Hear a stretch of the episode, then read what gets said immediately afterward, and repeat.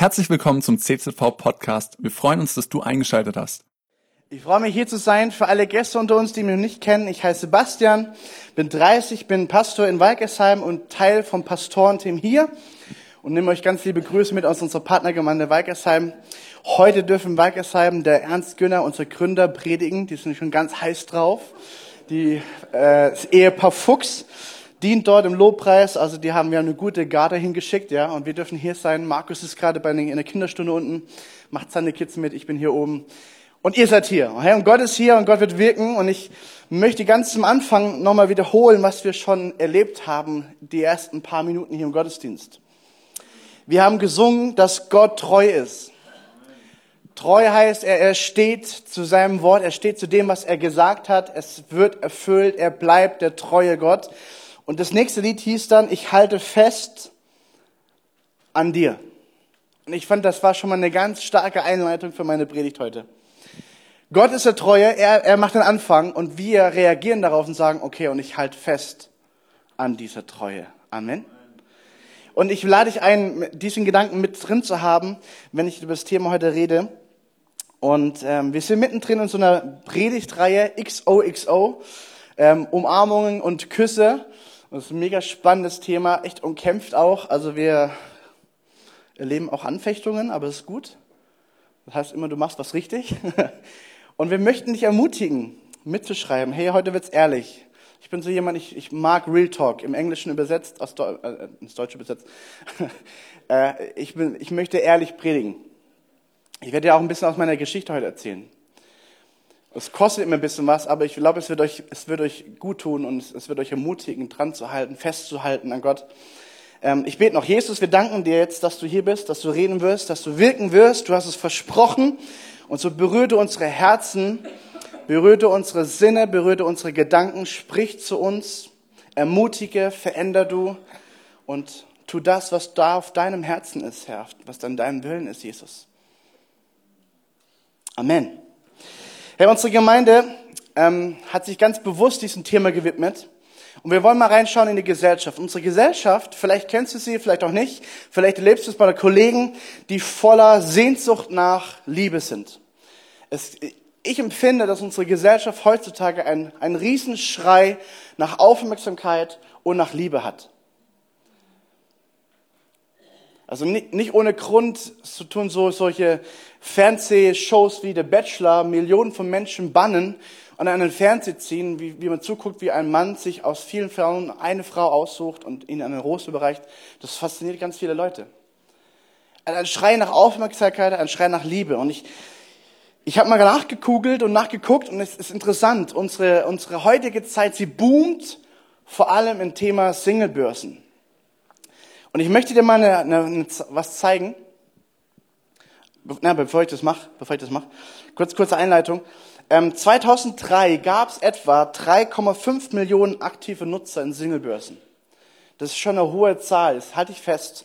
Innerhalb von ein paar Jahren, bis zu 2017, sind nochmal 5 Millionen neue User, neue aktive Leute mit eingestiegen. Das heißt, aktuell haben wir eine Zahl, 2017 etwa, 8,6 Millionen aktive Nutzer, die in Singlebörsen unterwegs sind. Es ist eine richtig hohe Zahl von Menschen, die nach Partnerschaft sich sehen, nach Liebe sich sehen, nach jemandem, mit dem sie reden können. 17 Millionen Deutsche sind Singles.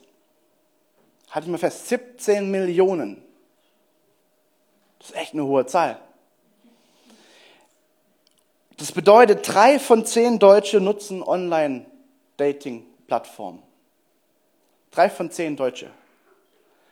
Also du merkst, hier, hier, ist, hier ist eine Sehnsucht da. Und wir möchten mal auf dieses Bild gucken. Ähm, du siehst hier Männer und Frauen in verschiedenen Farben und du siehst ein bisschen verteilt, was genau, wie genau Online-Dating-Plattformen genutzt werden.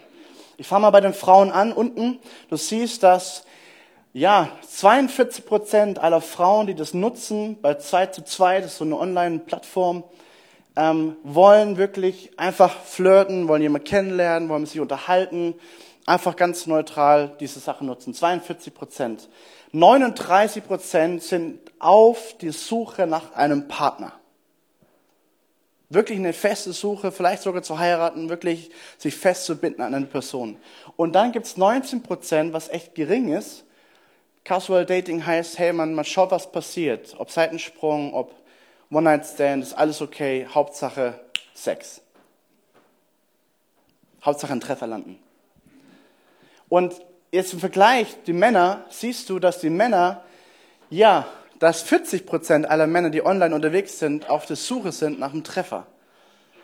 Wo kann ich meinen nächsten Erfolg aufzeichnen? Wo habe ich die nächste Person, die ich erobert habe, mit der ich geschlafen habe? 31 Prozent der Männer sind unterwegs und wollen halt so, ja, ein bisschen mal gucken, was passieren könnte, ähm, ganz neutral. Und ich sag mal, nur 29 Prozent der Männer sind auf wirkliche Partnersuche. Ist unsere Gesellschaft interessant. Ähm, ich will es nur unterstreichen. Du siehst einen Schrei nach Liebe. Ich weiß nicht, wie dir so das Thema geht. Also ich möchte dich heute ermutigen. Das Thema heißt heute zufrieden sein in Christus.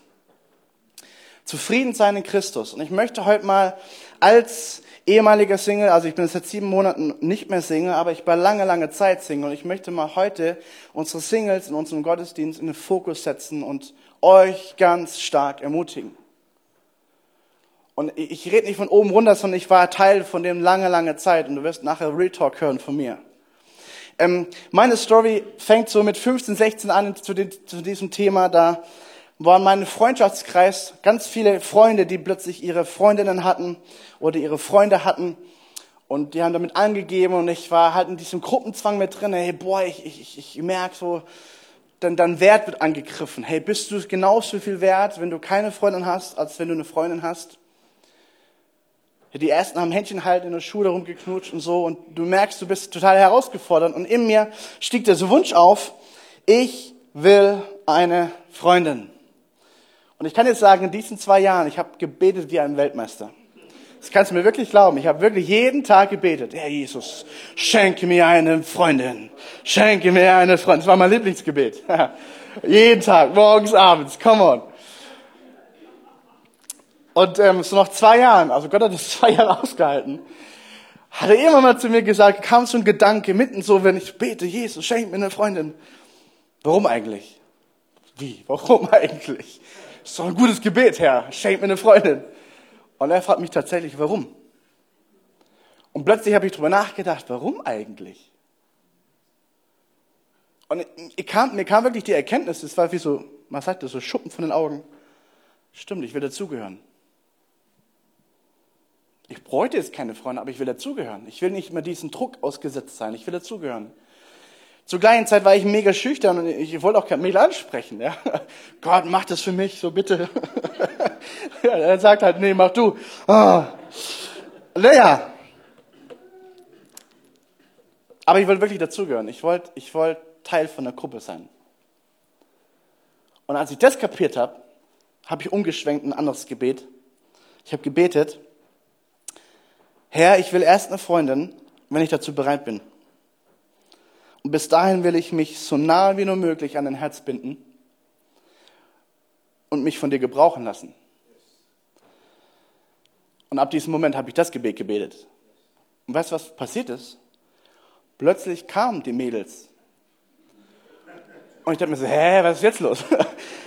und ich habe zwei, drei Erlebnisse gehabt. Ich habe ich hab, ich hab so Art wie unsere Sunday Kids, so was ähnliches geleitet uns damals in Kirche. Und ich war 18 und gab eine Mitarbeiterin, die hat mich angehimmelt. Oh la la. In Besprechungen. Ich habe besprochen, die ist jetzt so. und ich so, Jesus, es wird immer schwieriger hier. Mitarbeiterschwierigkeiten, was soll ich machen? Und ich wusste, ich muss das Gespräch führen. Ich muss das Gespräch führen. Und ich habe gebetet, hey Jesus, du musst die Frau vorbereiten, du musst das Mädel vorbereiten. Hey, wenn, wenn ich das sage, ich werde ich werd nichts mit ihr anfangen, dann, dann wird die zerstört sein und die wird nicht mehr kommen und die wird nicht mehr mitarbeiten. Die war so fixiert auf mich. Und wisst ihr, was gut, gut ist? Gott ist gut. da kam ein Moment und ich habe gesagt, hey, wir, lass uns mal reden, wir machen Termin aus, haben wir gemacht und dann treffen wir uns, wir reden und sie sagt, bevor du anfängst, Gott hat schon zu mir gesagt, du wirst nicht mein Freund. Ja. okay, Gott. Okay, woo. Und ich habe wirklich solche Gespräche zwei, dreimal führen müssen. Plötzlich standen die Mädels auf mich und ich sagte, irgendwie nicht. Und es sagt er nicht, weil ich es nicht toll fand, sondern weil ich gemerkt habe, hey, das ist nicht das Richtige für mich gerade jetzt in dieser Phase.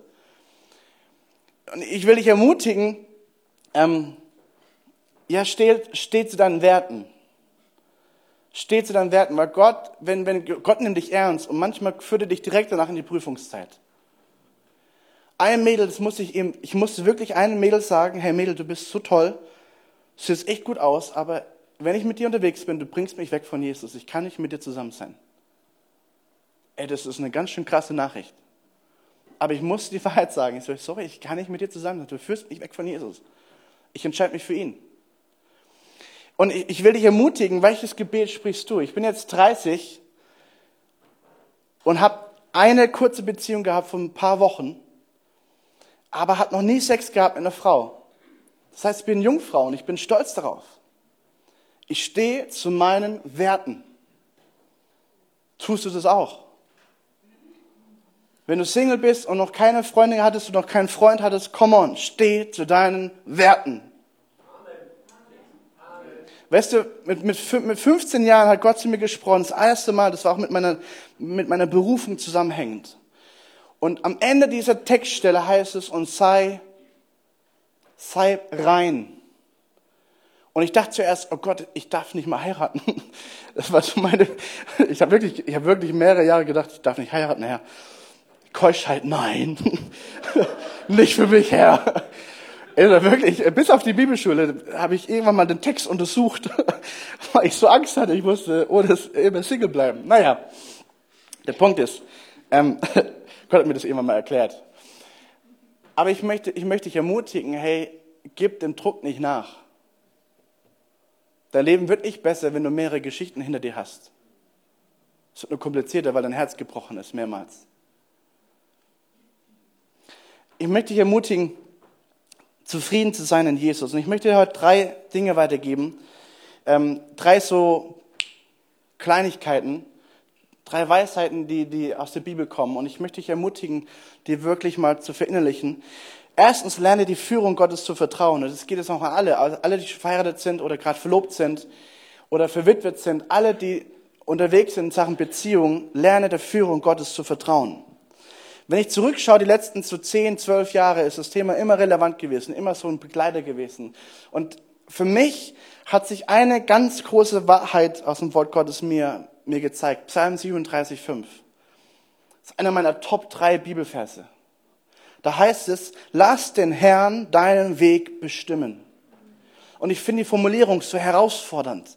Lass den Herrn deinen Weg bestimmen. Da redet er von, von einem Boss, der sagt, so geht der Weg. Der Herr, was es bedeutet Herr? Jesus ist der König.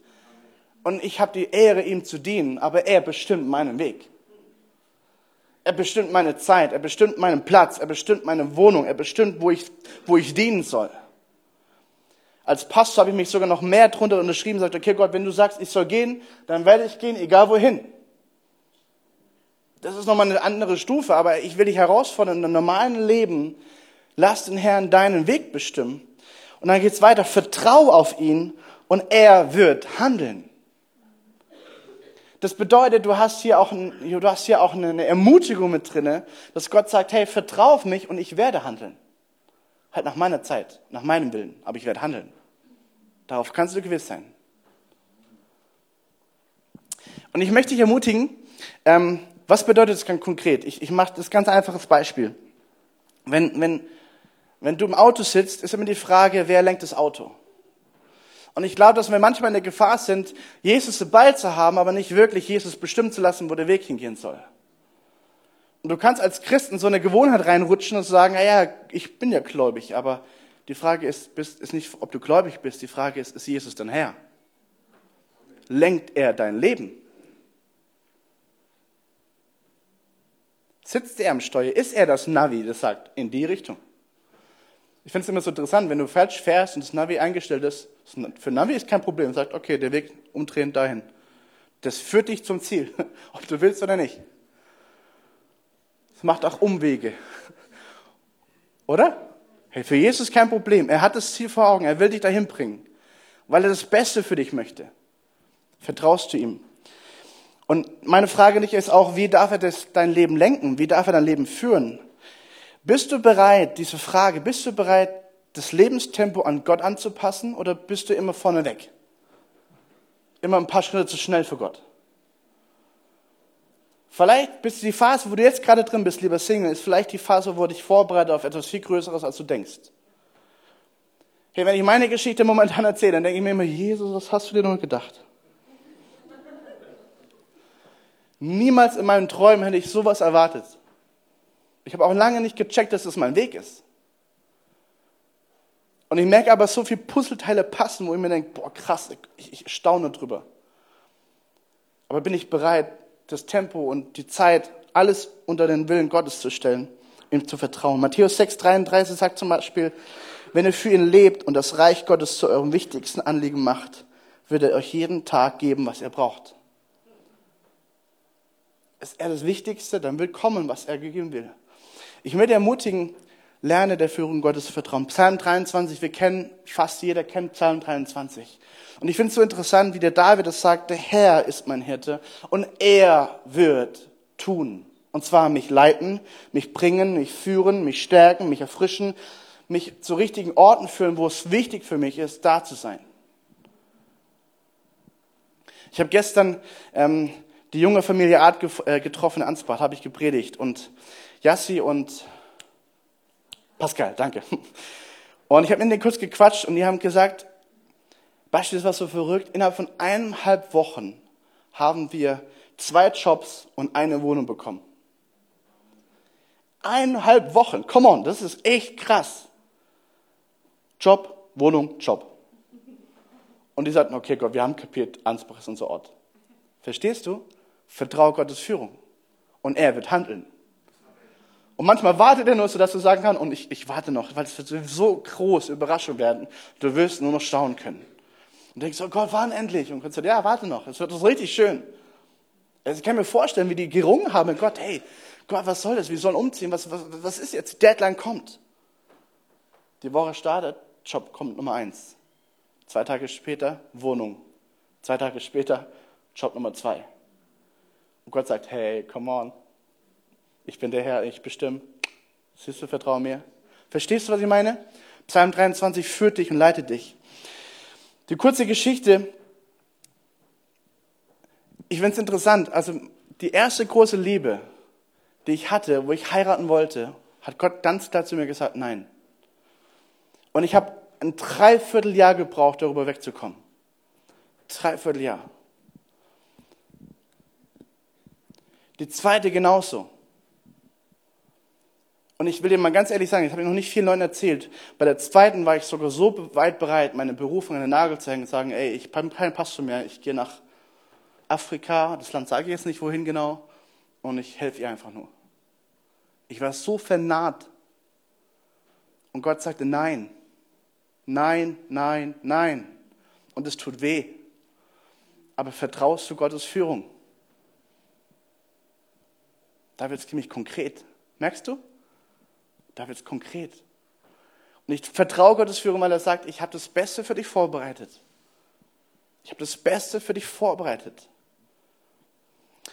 Nächster Punkt ist folgender. Lerne einen Charakter zu haben, der Jesus ähnlicher wird.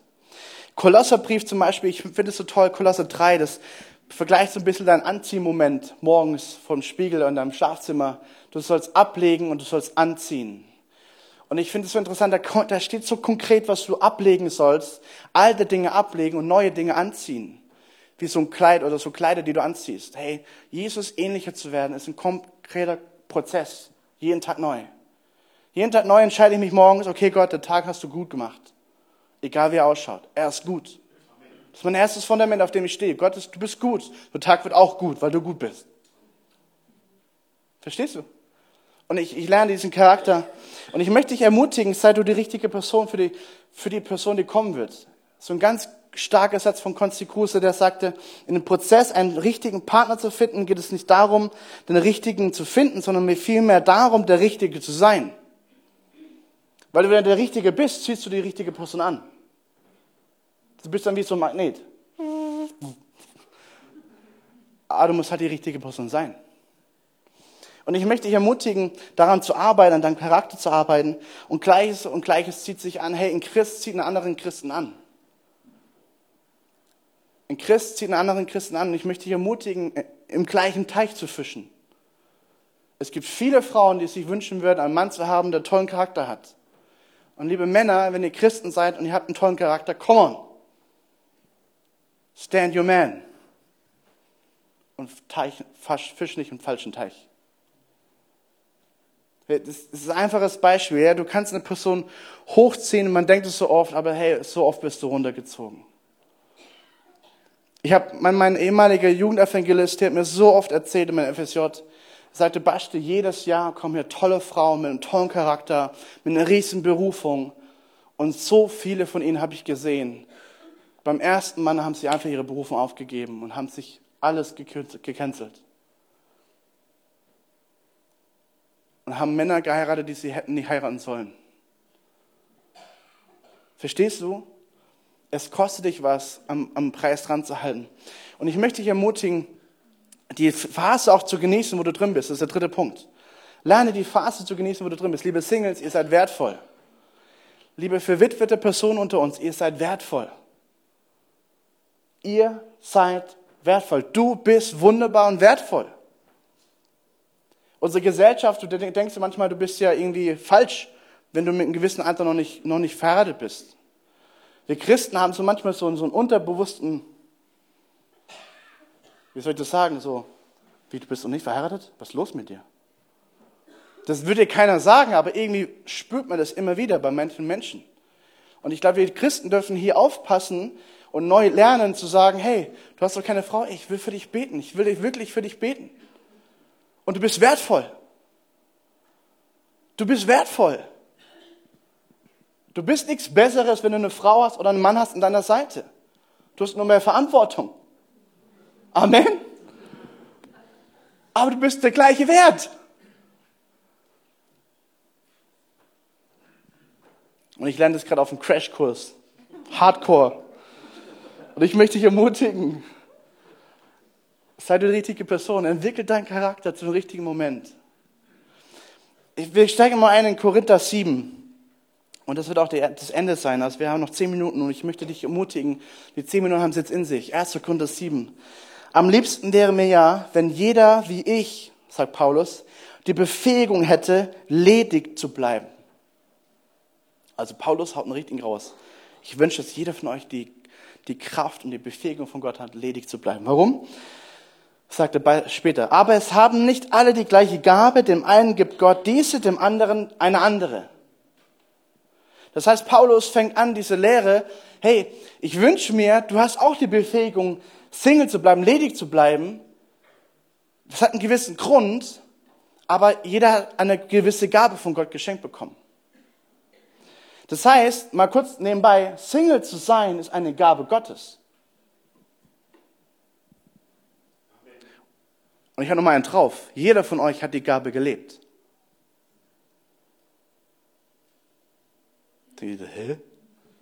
Richtig. Du bist auf die Erde gekommen, du bist gewachsen und du warst Single. Bis zu einem gewissen Punkt, wo du sagtest, okay, jetzt ist die Zeit, ich habe eine Partnerin, ich habe einen Partner, ich heirate. In dieser Zeit warst du vorher aber Single, oder? Das heißt, wenn du diese Gabe, diese Zeit als eine Gabe Gottes ansiehst, ein Trainingsfeld ansiehst, dann ist es genauso ein Training für später auch, für die Hochzeit und für die Heirat. Auch eine Heirat ist eine Gabe Gottes. Und es ist genauso ein Geschenk, verheiratet zu sein, aber eine Riesenverantwortung. Es ist genau eine Verantwortung, als Single zu leben. Beides eine Gabe Gottes. 1. Korinther 7, 8 heißt es dann, den Unverheirateten, also ist wirklich die Singles gemeint, und den Verwitweten rate ich, ehelos zu bleiben. Ich finde Paulus cool. Also das ist eine meiner Fragen. Paulus, warum? Erklär mal. Wie ich es bin, das ist das Beste für sie. Fällt es ihnen jedoch schwer zu verlangen, ihr Verlangen zu beherrschen, dann sollen sie heiraten. Es ist besser zu heiraten, als von unerfüllten Verlangen verzerrt zu werden.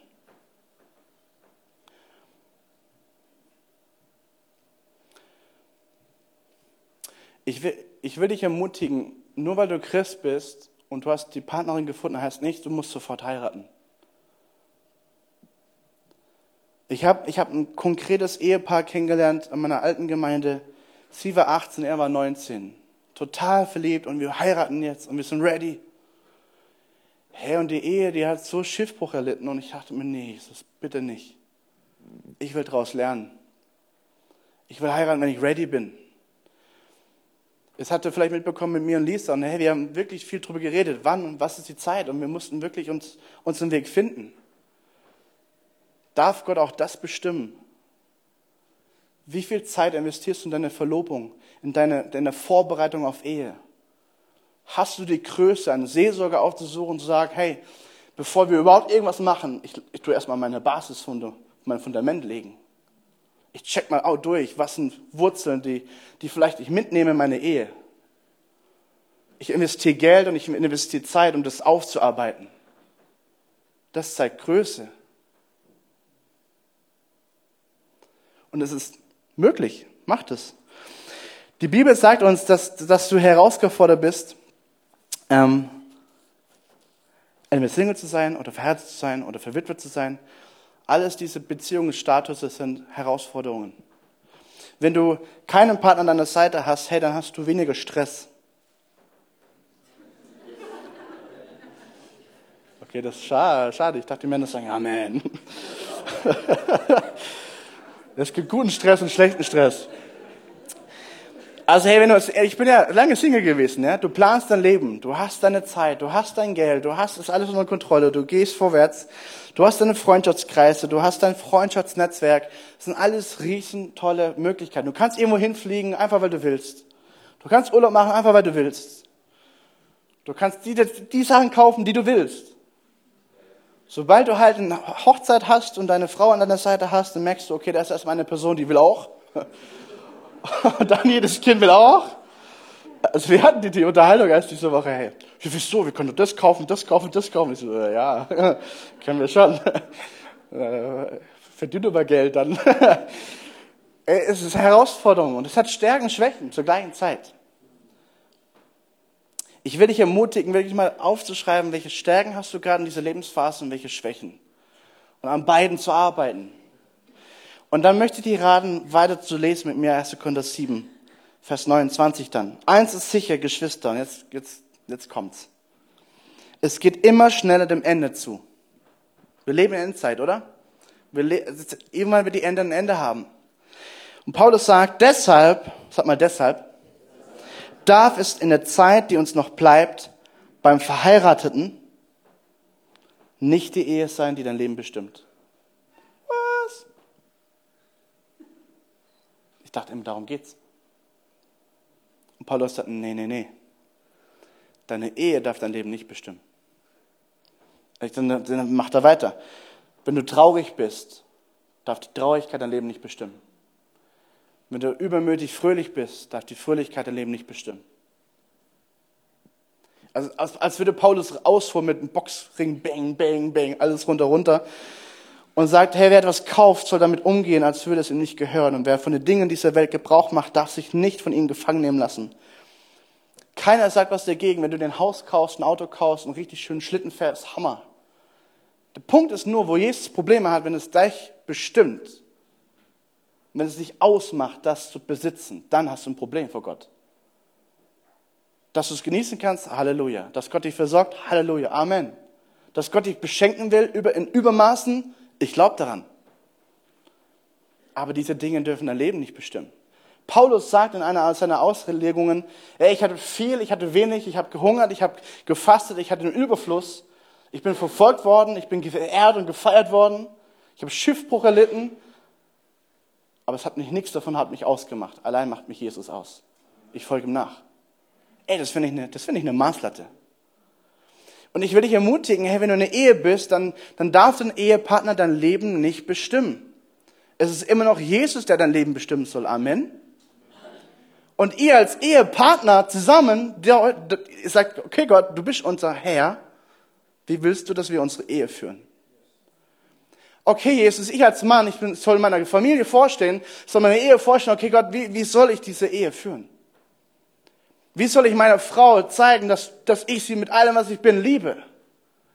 Unterstütze, feiere, anfeuere. Es in ihrer Rolle als Frau freisetze. Ihr den, ihr den Raum gebe, den sie braucht als Frau. Als Mama unsere Kinder. Als begabte, berufene Frau Gottes. Liebe, liebe Frauen, frag doch mal Gott, Gott, wie soll ich meinen Mann lieben? Ihn ermutigen, ihn stärken, wie soll ich es konkret machen? Und du wirst merken, Gott sagt, yes, endlich fragst du. Ich habe so tolle Ideen. Ich habe so tolle Möglichkeiten. Tu das und tu das und tu das. Und ich möchte dich ermutigen, das zu machen. Vers 32, ich möchte, dass ihr frei seid von unnötigen Sorgen. Wenn ein Mann ledig ist, gilt seine ganze Sorge dem Sache des Herrn. Er bemüht sich so zu leben, dass der Herr daran Freude hat. Liebe Singles, das ist dein Auftrag als Single als Mann. Lebe ein Leben, was Gott gefällt, das ihm Freude macht. Und wenn du das anfängst zu tun, du wirst merken, wie Gott sagt, come on, endlich kann ich meinen Segen ausgießen über dein Leben. Okay, da kommt jetzt ein Amen von allen Single-Männern. Amen, Nanni ist dran. Hey, das ist dein Auftrag, das ist deine Bestimmung, als Single so zu leben, dass es Gott gefällt. Und er wird sich zu dir stellen und denkst du, okay, liebe Frauen, wir denken so, boah, ich bin raus. nee. Paulus hat euch auch einen Blick. Die Band kann kommen. Aber wenn er verheiratet ist, bemüht er sich auch seiner Frau Freude zu machen. Liebe Männer, die verheiratet sind. Oh. Okay, wir machen mal Eheseelsorge, Leute. Nochmal. Aber wenn er verheiratet ist, bemüht er sich, uns seiner Frau Freude zu machen. Manfred, danke. ja. Hey, liebe Männer, die verheiratet seid, euer Job ist, eure Frau Freude zu machen. Ja? Danke. Leo, komm mal.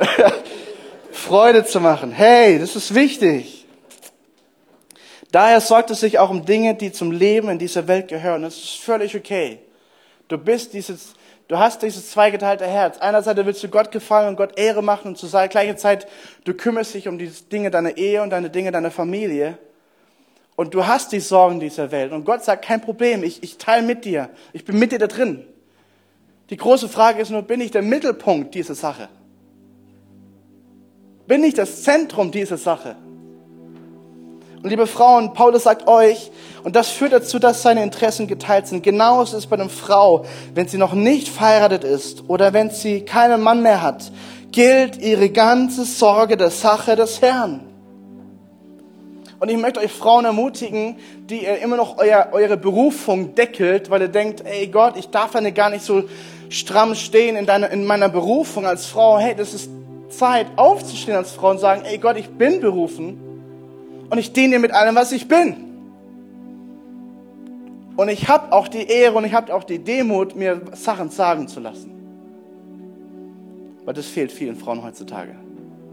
Die preschen Dinge rein, wo ich mir denke, hey, ich will dich freisetzen, aber hey, du darfst auch demütig bleiben. Genauso wie auch Männer demütig bleiben dürfen. Wenn es heißt, Sie möchte ihm dienen mit allen ihren Gedanken und all ihrem Tun, liebe, liebe Frauen. Aber wenn sie verheiratet ist, sorgt sie sich auch um irdische Dinge. Sie bemüht sich, ihren Mann Freude zu machen. Ah, ah come on. Ey, Frauen, ihr dürft auch euren Männern Freude machen. Und ich glaube, manchmal ist mir eine Herausforderung, wurde mir schon so gesagt, ich werde meine eigene Erfahrung machen. Mir wurde schon gesagt, dass manchmal die Ehe eine Herausforderung sein kann. Und manchmal ist man in der Gewohnheit drin, Dinge so zu tun, die man so tut. Und man macht seinem Ehepartner keine Freude mehr. Weil man kämpft innere Kämpfe. Ja, und ich glaube, Gott will heute neue Freude austeilen. Für Ehepartner, Freude für Singles. Dem Herrn zu gefallen. Dem Herrn zu dienen. Die Zeit, die du hast, zu nutzen, um Gott Ehre zu machen. Als Ehepaar, als Ehemann, als Ehefrau, als verwitwete Person, als Single, Hey, darum geht's, Gott Freude zu machen. Ich sage das euch in eurem eigenen Interesse und nicht, um euch in eure Freiheit einzuschränken. Vielmehr will ich euch helfen, das zu tun, was gut und richtig ist und dem Herrn unbeirrt und mit ungeteilter Hingabe zu dienen. Das ist das Ziel von Paulus gewesen. Gott zu dem mit allem, was ich bin. Gott die Ehre zu geben mit allem, was ich bin. Und ich möchte dich ermutigen, ähm, eine Entscheidung heute zu treffen. Lieber Single, für dich möchte ich ermutigen, Frau oder Mann, sei du die Person, zu der Gott dich gerufen hat und gemacht hat. Entwickle weiter deinen Charakter. Hol die Zufriedenheit in Jesus. Und wenn du kämpfst, dann kämpf nicht allein, hol dir Leute mit, die mit dir kämpfen. Hol dir Leute mit, die mit dir in, deiner, in deiner Kleingruppe, die mit dir unterwegs sind, wo du ehrlich werden kannst, wo du Real Talk sagen kannst, ey, ich fall gerade immer wieder hin. Die sagen, hey, kein Problem, wir sind da. Liebe Ehepartner, bitte holt euch Leute mit rein ins Boot, wo ihr ehrlich werden könnt, wo ihr sagen könnt, hey, mir geht's gerade nicht so gut, ich, ich brauche Leute an meiner Seite. Schlussendlich wollen wir uns ermutigen, Gott Freude zu machen, Gott Ehre zu geben, Gott in den Mittelpunkt zu stellen, mit allem, was wir sind. Und nochmal die Betonung, liebe, liebe Leute, die schon mal einen Mann hattet, für Witwezeit, liebe Frauen, liebe Männer, ihr seid wertvoll. Ihr seid und bleibt wertvoll. Liebe Singles, ich will das aussprechen in die unsichtbare Welt. Ihr seid wertvoll. Und ergreift diese Wahrheit. Ergreift diese Wahrheit. Das muss von da ins Herz reinrutschen. Das braucht manchmal ganz schön lange. Cool, dass du dir unsere Predigt angehört hast. Wir hoffen, sie hat dir geholfen und wir wollen dich ermutigen, auch während der Woche Teil einer Kleingruppe zu werden. Schreib uns einfach eine E-Mail an podcast.czv-kreuzheim.de oder komm einfach am Sonntag in unseren Gottesdienst.